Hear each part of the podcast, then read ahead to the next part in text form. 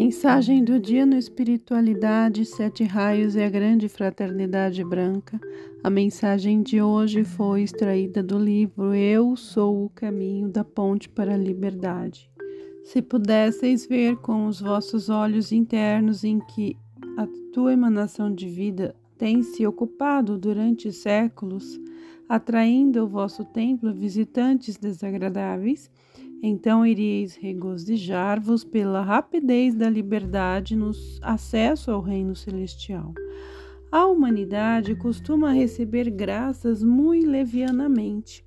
Até mesmo os abençoados seres elementais, os quatro elementos terra, fogo, água e ar, que durante éons têm servido ininterruptamente aqui na face da terra, mal recebem um agradecimento pela assistência dada a ela. Sem os seus serviços, a humanidade não poderia sobreviver ante a exalação do seu próprio pensamento e sentimento. A fonte de toda a luz, Deus Pai Mãe, tem recebido pouca atenção e gratidão daqueles que, por meio do seu livre-arbítrio, usam levianamente a sua luz a sua vida no sentido de um prazer passageiro. As pessoas sentem tanta felicidade no uso da vida e, no entanto, amam-na tão pouco, nem sequer enviam à fonte suprema sua reverência e gratidão.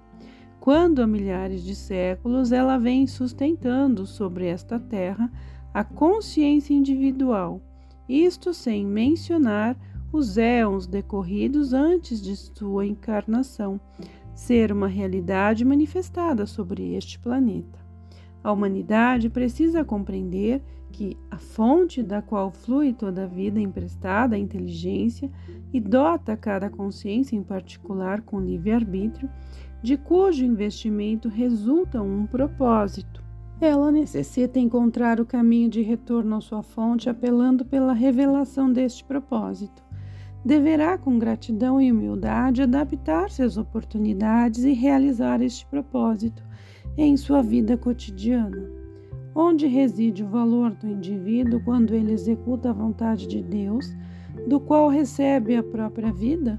Com grande alegria no coração daqueles que possuem uma imagem relativa do plano divino, com a exclusão de todo interesse pessoal a energia aplicada na execução desse plano deve ou deveria ser de boa vontade. A sublimação do pensamento, que no decorrer de uma curta vida terrena pode dissolver os karmas de milhares de anos, deveriam ser um motivo da imensa gratidão. Quão maravilhoso é estar ciente de que, em uma só vida terrena, o motivo atuante da gratidão determina para a individualização e evolução da consciência poderá ser realizado. Somente quando a humanidade chegar a essa compreensão, ela irá conhecer a bem-aventurança e a liberdade. Aqueles entre vós que renunciaram espontaneamente ao mundo dos prazeres, que retornaram aos pés dos mestres, que teceram durante estes anos com sua energia um campo de força são muito felizes entre os homens e mulheres, extraordinariamente felizes por terem realizado a promessa feita à fonte de toda a vida. Quando vós, ao final desta encarnação, estiverdes novamente no átrio do karma, podereis dizer: Realizei meu objetivo, cumpri minha promessa. Por isso, voltei ao trago em minhas mãos um feixe de realizações. Então, ireis ouvir as palavras do Pai: Executaste bem a tua tarefa, bom e fiel servo. Acreditai-me quando digo que o mais importante neste planeta é poder dizer que vós conscientemente carregastes em vossas mãos estes feixes que aguentastes até o fim no cumprimento de vossa promessa que obedecestes ao chamado de vossa presença e que, ainda durante o vosso trabalho ativo, transmigrastes aos reinos de luz. Filhos de Deus, vosso serviço é voluntário. Ninguém pediu que viesseis e nem pediram a mim. Ninguém exigiu que viessem os poderosos Sanat Kumara, minha Santa Mãe e outros seres de luz. Somente o amor à vida, o amor a Deus e o desejo que venha seu reino permitem a emanação de vida proternar-se ante o conselho kármico. Somente tal amor pode cumprir uma promessa, prestar mais do que um simples auxílio, mais do que carregar uma cruz qualquer para resgatar karmas que não são os próprios e viver no exílio no planeta que evoluciona, gemendo sobre seu eixo inclinado. Refletir. É o amor que vos permite encarnar e é necessário o amor para unir-se uns aos outros. Enquanto estais aqui, somente estareis seguros enquanto o amor de Deus pulsa fortemente em vossos corações, enquanto este amor preencher vosso sentimento em relação aos mestres enquanto durante vossa existência terrena fluir através de vós aos vossos co-trabalhadores e co-viajores. Porém, se este amor transformar-se em amargura, em ódio, rebelião, em preguiça mental ou em criações metafóricas, então acatelai-vos, apelai no recolhimento do vosso próprio coração lar, pela vitalidade espiritual, e suplicai por auxílio do alto.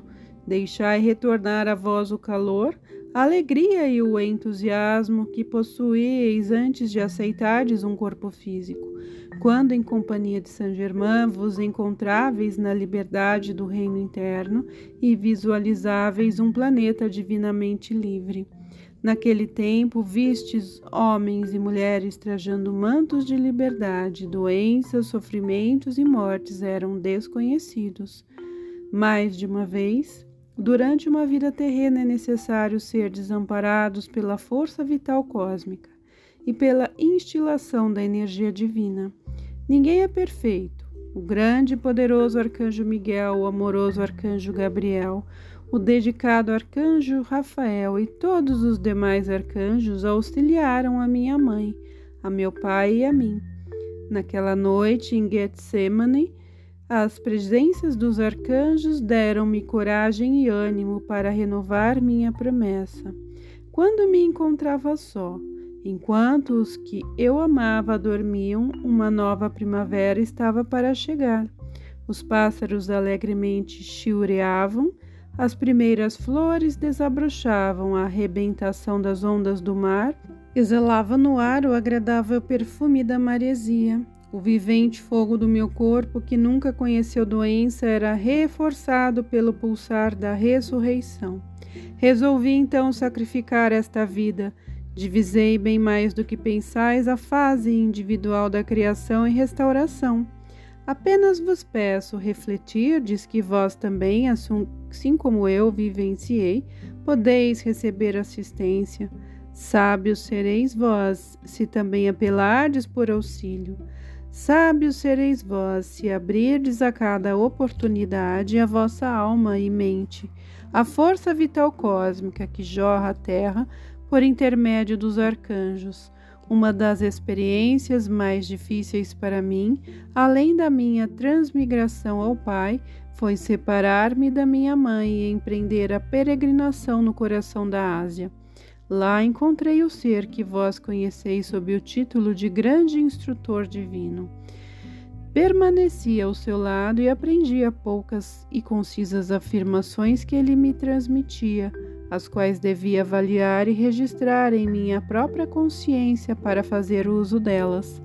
Outra lição muito importante que ele dava a todos que se encontravam a seus pés é a seguinte: Nenhuma prece ou mantra, como ele costumava dizer, tem eficácia se a consciência em si e o sentimento da confirmação da verdade não aceitarem e não entenderem o apelo.